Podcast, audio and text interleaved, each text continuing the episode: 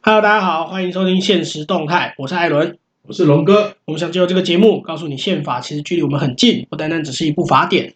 我们将透过社会动态与时事议题，告诉您宪法在我们生活周遭其实处处可见。哎，今天是第二十四集。好，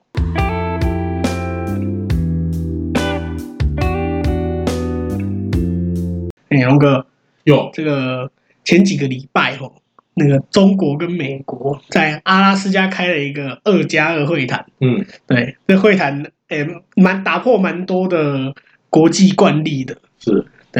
就是这件事情是在前在三月十九号的时候，在阿拉斯加就中美双方展开一个二加二会谈。二加二的意思是，呃，双方的国防部长跟外交部长，是，基本上是国防部最高负责人跟外交部最高负责人，因为大家也知道中国的体制比较特殊一点，但原则上是这样子。那这一次就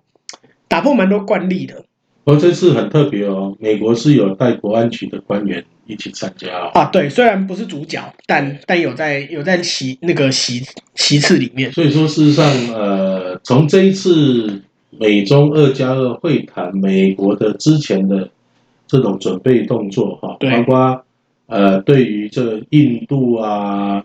这个韩国、日本。嗯，啊，他们就先展开这个美韩、美日啊，包括美印对。的二加二会谈，啊，对，没然错，后基本上呢，就是说，呃，他就打破啊中国各个击破的可能性，啊，因为中国现在是联合联合个别国家各个击要要各个击破，那美国就反过来，对，对所以美国现在的做法，事实上就在突破中国对于这种各个击破的做法，对，然后呢，他在这个跟中国开会之前，嗯，就已经先把他要跟中国谈的议题。先跟这些跟国整家个，区美国的立场，美国对区域安全、对对国际秩序维护的这种决心，对我先告诉他的盟国，对，就是已经好事先先讲，对，而且就是不不让中国有任何的这种分化的机会，而且其哦实这一个二加二会谈，美中的二加二会谈是放在美国跟日本、韩国这些国家的二加二会谈之后，对也就是说，美国已经先跟日本跟韩国先聊完了，哎，好像还有澳洲，我记得澳洲跟印度也有对，但我确定有日本跟韩国，就是他们都已经先聊完了，然后美国再来最后表达对中国表达强硬立场，所以代表这件事情是日本跟韩国都不反对的。啊，基本上来讲啊，他这个呃，尤其媒体有很多解读嘛，对啊他说为什么特别选在阿拉斯加，中间点嘛，好，呃，不也不是中间点，就是它代表就是说，哎呀，美中的关系哈、现在是处于这样的一个阶段，啊，天寒地冻的阶段对，啊。那呃，我们还有诚意这个跟这你谈。这个解读，这这个解读好像在写小说。不过呃，说实在的，这一次我觉得虽然也有一些亲中的媒体哈嘿，啊、刻意哈、去渲染，就是王毅跟杨洁篪哈、嘿他们在回击美方所谓的这个，呃，说叫那个美国人不要再用居高临下嗯态度、中国人不吃这一套啊，中国人对不吃这一套。对，我觉得很奇怪，我就有我很想说，台湾人也是要跟他们呛一下、啊，那你对们台对湾台人不是都这一这啊套种态度吗？哦，我跟你讲，这个时候中国就会说啊，你们台湾省是我们中国的一不可分割的一部分，那我们当然居高临下，他一定会这么说。哎早就是两个政治实体了，对啊不对，而且相对等的，我对们台湾又没有比他们矮一截，对，而且其实其实中国的人民也知道，他们也没有把我们当。他他他们也他他们也知道，实际上跟不同的国家没两样，他们只是在在情感上会会没有办法接受这件事而已。但大家都知道这我是觉事实。得这一次的美中二加二会谈啊，就是可以确立的，就是说这个美国对于这个亚太对啊，然后中国作为亚太一个现有的秩序稳定的一个威胁者的角色，对，已经被美国充分的定位。对然后美国也透过这次的会谈，让国际社会看到谁在破坏国际秩序。对，尤其好这一次的会谈，就是就是我我我先讲我前面为什么说这件事情打破很多的惯例好了，就是一般来说这就是这个会谈一开始事前就讲好，双双因为你会谈一定是闭门的嘛。对但是在闭门会谈之前，两边会各自持这个两分钟，然后就是就这这些自习都基本上没有什么意义，然后对让记者拍拍照、握握手就没事了。但是这一次中国偏偏偏偏打破这个规定，他讲了十六分钟对，也超超长长的八倍哦。然后他就是反反正就是就是骂美国，就是刚刚龙哥你讲的那一些，就是什么中国人不是这一套啊，什么鬼的。然后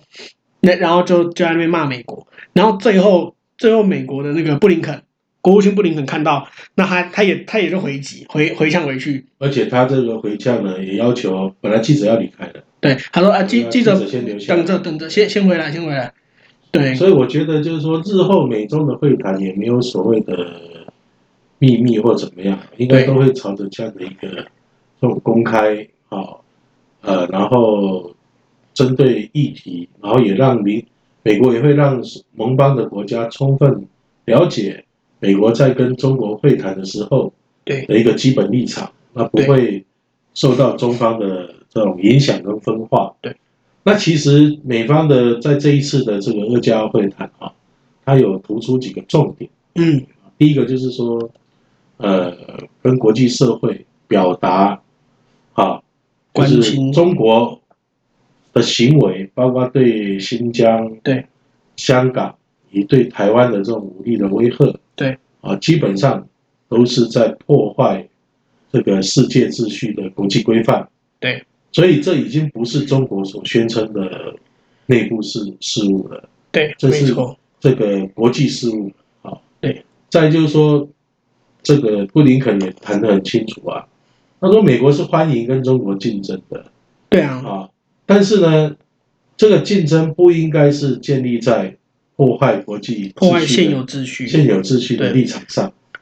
好，那长久以来，就是美国对中国，它有一个这种遐想，就是对之前的所谓的民主和平论。对在奥哦他巴马们认时为就是代说，呃，因为美国在这个九零年代的时候啊，对他们因为台湾华人世界台湾成功的例子嘛，对啊，还有一些这个中南美洲的例子，他们认为就是说，哎，只要协助他协助这些威权国家，然后经济发达，然后让他们产生一批中产阶级，对那就会影响到这个国家走向民主。但是让中国的这种发展确实跌破那个美国的眼对镜，这好像这也是第一个吧，因为之前之前在中国之前的这些国家，也确实是经济发展之后就会不一定真的走向民主，但一定是相对不威权。比方说苏联解体的俄罗斯，它是它在九零年代的时候是相对不威权，当然现在普普丁上来之后比较又往回走，那或者是像台湾，像我们像我们都很熟知的台湾，或者是像韩国，其实都是都是这样子的例子，所以确实是跌破全世界眼镜了。所以那个呃，拜登总统在前两天他就正式的对外谈话的时候，记者问他嘛，啊，对，他就回答记者就是说，呃，习近平本身啊是完全没有民主，啊，有我我我有看到那个，他说习近平，他没有民主的那种观对念，他他说习近平习习近平是一个很真诚的人，什么就是先夸奖他一顿之后，他说，但是习近平没有任何一点民主的骨头，对，呃这个这个也是呃，中国的这种政治精英哈，对或是领导精英最大的问题对啊。那之前我记得我两千年的时，两千零二年的时候去复旦念国际政治的博士班的时候，哦呃，我班上同学在谈美国国会，龙龙哥，你这样透露自己是谁好吗？没有啊，大家不知道哦，那大家去查。查两千零二年复旦博士班，哎，到底谁是龙哥？ 那时候我就觉得，呃，他们虽然在谈美国国会，嘿，然后也一时希望能够理解李登辉时代的这种国会游说，对但是他们对于美国的这种政治文化跟国会的这样的运作的这种流程，对啊，跟他们诉求的一个价值，他们认识并不很深嗯。啊，然后所以他们到最后只学到皮毛，就是用钱买。对，啊去没错影，响。但事实上，呃，在美国的这个政治里面，对他们一直有个原则，就是所谓的美国的国家利益。对，没错，好、啊美国的国家利益才是他们这个美国整个外交好、的一个主轴核心啦，的价核值。心价值，对那，这所谓美国国家利益，它有两个部分。对啊，一个我们知道美国是重商主义的国家，资本主义的国家，商业利益，所以第一个是商业利益。对，但是另外一个是什么？就是美国人的权民主价值，嗯对，人权的重视。其实其实我，嗯，龙哥，你这段话有一点点地方我不是很同意啦，就是我我认为美国美美国的美国利益这个经济的利益当然没有没有争议，但是我觉得第二个利益的部分，我有一点点要反驳你，就是就是我觉得美国没有那么重视民主，他们重视的是人权，民主跟人权是有一点点不一样的。对，但是它就是美式的民主嘛。对啊，没或者应该说西方世界的人权，西方是西方价值观的人权，对，西方价值观的。对那这这也是民主社会才有在讲人权啊，威权哪有在讲人权？对。那事实上，中国它忽视掉一点，就是说现在的国际秩序，对，是由白种人建立的建构的，对。那今天呃，以中国要来建重新建构这个新的秩序，对那啊虽然他找了伊朗跟北韩，对，但是事实上最有能力来建构一个新的国际秩序的是美国是日本，啊就，是黄就是对如果说亚洲如人果说现在的这国际秩序是白种人所建构的，哦，他如果那要我们颠覆白种人，我们要颠覆，白种人国家，那就是黄种人要结合起那来，就是日本。哎哎，我没有想过这一点呢。但是事实上，事实上你看吧，对，他对日本的态度，对韩暧国的态暧度昧，不明，包括他对台湾的态度。虽然他对台湾的态度，啊，是决定了他有没有办法在亚洲当老大对，没有错一。个最重要的关对键。你如果可以保持一个开放的态度，你你不一定要用西方式的民主，但你你如果可以保持一个开放的态度的话，那那周围的国家就不会一直往美国靠啊。再来就是说，呃，所谓的现有的国际秩序，基本上它还是一个比较重视开放，对，讲人权，对啊，基本上，多边主义然，后讲讲究这个国与国之间一个相互的尊重，对，而不是一种侵略跟掠夺，对，好，那所以这部分呢，呃，我觉得美国在这一次他非常清楚的，他指出就是说，呃，一个现有的国际秩序的维护，嗯，那是再来就是说一个民主价值、人权价值的这个维护对跟主张，好，所以我觉得中国要能够听得懂这些话，哎，然后去调整自己在国际社会的角色。对，事实上在，呃两千年的时候啊，记得那时候就是冷战结束后，美国一直在寻求怎么样去建构一个新的国际秩序。哦，没错，冷就是因为现在的应该说冷战时期国际秩序是美苏两国建立，在战后建立的嘛。那冷战后，因为美国美国虽然是最强，因为苏联垮了，但是但是美国它并没有强大到可以可以把那一些当初苏联当初红色国家的那些国家都拉到自己底下来。事实上，呃，冷战所谓的两极格局嘛，对哈、就是美国跟苏联。冷战结束后，美国一直在思考，啊，这种一超多强的格局，所以美国基本上它扮演一个所谓的呃世界警察的角色，对但是他也知道它的局限性，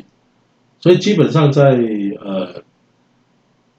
冷战结束后，美国一直希望能够由美国来主导，然后由区域之间的这种强大国，对，来协助维持地方的区域的稳定对，没有错。跟经济的发展。其实这件事情从从冷战后的各各大洲的局势就看得出来，美国会跟每个州的大国联合，所以基本上从两千年之后对的所谓的九一一事件之后，然后美国事实上是选定中国作为它在亚洲区域的伙伴，对，没错，好，啊所以他会花很多的心力，投注很多的资源，对希望能够引导中国走向一个比较开啊放，好，然后真的能够在国际社会扮演一定的角色，对。所以，我们刚才说这个所谓的白种人建构的国际秩序，我们也不需要用种族的角度去看这样的东西。对，因为这样秩序基本上在经过这么多年的发近百年的发展底下，它事实上已经变成一个呃人类文明呃所对共同遵循的一个国际秩序，对，就已经不仅仅是白种人，不是，种族的问题。对，已经不是种族。当然，他一开始是可能是由白种人建立所以的，这个，所以美国跟西方社会一直希望中国能够在这样的一个国际秩序的引导之下，对，扮演好自己区域大国的角色。是，那嗯，很可惜哈。所以你可以看到，就是说，美国现在已经彻底对中国失望了，对，所没以有他错才，寻求培培养日本，在东北亚，对，好、培养在那个印度，对，在我南亚，在南亚对，然后培养这个澳洲，在在在南太平东洋东南亚、东东南亚跟南太平洋，对南太平洋这区块，对，所以基本上美国的一个战略思维从冷战后，对基本上是没有太大的改变，对，太大的改变，不不过这个就是美国对中国开始感对中国感到失望这件事情，最让我压抑的。你呃，现现在当然不感到压抑，我啊说当当时最让我压抑的是是拜登，因为拜登大家都知道，拜登之前是亲中大将军，嗯对，是美国数一数二亲中的政治人物，但是拜拜登可以做出这样子的改变，那我我觉得就更能代表美国这个国家对中国是多么的失望，因为拜登本来就是传统的政治人物，他他更能他更能代表的是美国的政治、美国的精英、美国精英阶层的看法。川普更像是更像是美国的普通人，拜登更像是美国的精英阶层。所谓的建制派，对，建制派，没错没错。华盛顿的对，建虽制派，虽然虽然川普虽然川普比拜登更有钱，但川普他的他的那些思维可能更接近一般人一点。那拜登又又偏向建制派，等于是不管是川普代表，不管是代表普通人的川普，或者是代表着建制派、代表着精英的拜登，都对中国感到失望。我觉得是这样啊。从二零一四年之后，事实上，呃，奥巴马执政的后期啊，对，它是让美国的整个的，包括外交单位、国安单位、对国防单位，他们也注视到整个中国的改变。对，那也开始陆陆续续有所谓的中国威胁论的出现。对，好，那到后来，拜那个川普当选之后，也不过是把这些这个已经有的这种研究成果搬到台面上来。对，好。那当然就是说，呃，川普是做的很明显，也都是很直接的这种做法。他就是个跟传直统的对外交的这种政策又不一样，他他个就要性自哎比较己直干，接啦，对，他说美国人自己单干，边主义，单边主义两，边主义。但是事实上，整个国际社会比较倾向是多边主义。其实美国美国从冷战时期开始就是一个就就是一直在走多边主义，因为美国上一次走单边主义就已经碰壁了嘛。对对，他上美国上次走单边主义是什么时候？是二战二战之前，因为一战的时候美国一也战是之后啊，对，因为一战的时候，一战的时候美国是去剪尾刀的嘛。那在一战之后开始美，嗯美国的单边主义，美美国单边主义就开始就开始碰壁。那所以到二战到二战中间的时候，美国就开始寻求多边主义，一直到现在，一直到川普为止啊。所以基本上，呃，有人说嘛，美国的总统，对，呃，对于美国的决策只有百分之五的影响力。没错，啊，很大一部分还是在美国的这种呃传统的这种幕僚，啊，对这没种错这种行政幕僚跟国安、外交的这种专业的幕僚，对，所以这一次拜登的整个作为来讲，应该也是整个呃美国长期以来哈、他们对于中国政策的一个转变，大检讨，哎，一个对检讨转变，因为美国每十年它就会对于美国因应各地的战略做一个整个的检讨。好，那其实，对了，就是这其实乍看之下，这一件二加二的会谈看起来好像对，好像只是两国在呛虾，但但实际上这个背后代表的正正是美国这个国家对中国算是彻底的，也也不敢说彻底，就是就是很大程度的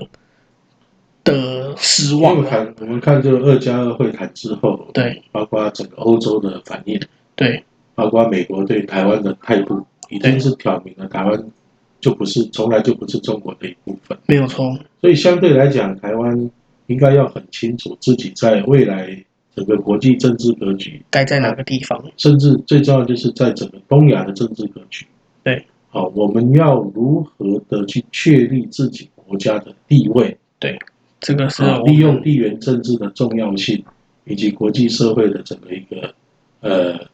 权力结构的改变。对，啊，这是我然们后未来很大的课题啊。对，哎，所以这个是非常重要的。好，在节目尾声还是要跟大家说一下，目前我们节目上架平台有 Apple Podcast、Spotify、s o u n KKBox 还有 Google Podcast。如果你喜欢，欢迎帮我们点五颗星，或是留言跟我们说说你的看法。我是艾伦，是龙哥，现实动态，我们下期见。